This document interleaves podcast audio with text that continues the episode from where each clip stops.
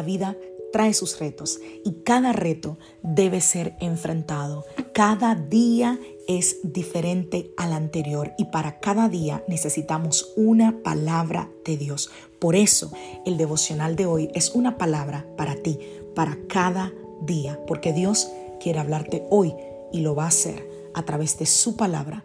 Por eso, escucha el devocional de hoy.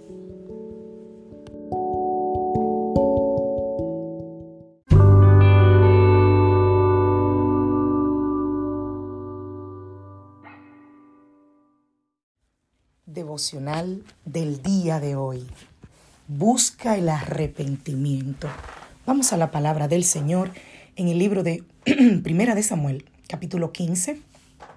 Vamos a partir del verso 24. Entonces Saúl dijo a Samuel, yo he pecado, pues he levantado el mandamiento de Jehová y tus palabras, porque temí al pueblo y consentí a la voz de ellos. Perdona pues ahora mi pecado y vuelve conmigo para que adore a Jehová.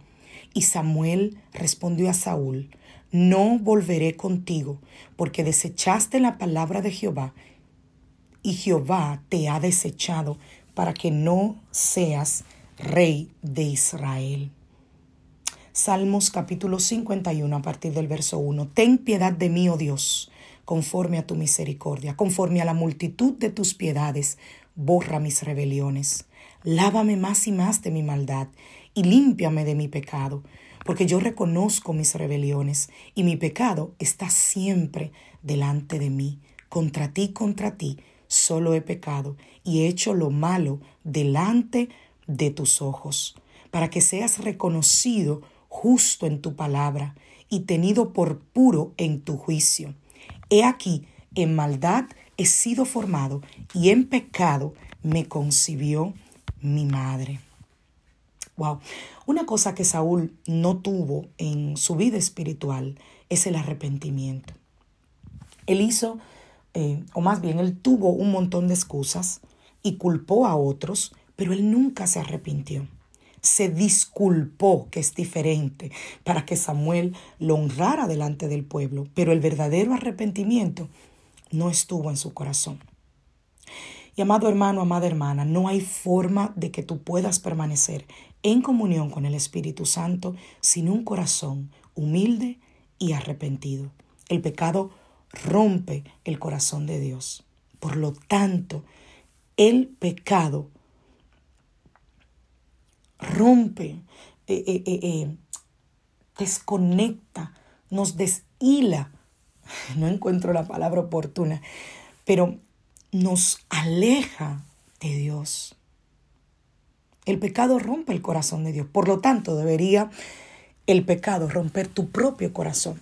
Tú debes tener un corazón arrepentido si en algún momento le fallas a Dios. Pero al igual que Saúl, muchas veces nosotros tendemos a buscar alivio en lugar de arrepentimiento. Quiero que Dios elimine el dolor y la culpa en vez de que Él cambie mi corazón y elimine el pecado de raíz. Y yo sé que te has dado cuenta que en este país la gente ama decir, I'm sorry, lo siento. y a veces venimos con esa misma teoría delante del Señor, I'm sorry, lo siento, en vez de venir arrepentidos y decir, Señor, dame un corazón obediente, ayúdame a ser obediente. Siempre queremos que Dios elimine los síntomas del pecado, pero muchas veces no queremos que Dios elimine el pecado en sí. Y eso, eso, amado hermano, entristece al Espíritu Santo. Dios espera un cambio completo de mi parte. La Biblia dice que en su angustia Saúl invitó a músicos para entretenerlo en lugar de invitar al profeta para que el profeta orara por él y él fuera libre. El rey estaba endemoniado y buscó entretenimiento en lugar de liberación. Se conformó con qué? Con alivio, no con el arrepentimiento. Con razón, el Espíritu Santo rechazó a Saúl. El dolor y el remordimiento son como la luz que parpadea en el tablero de tu, de tu carro es un indicador de que hay un problema.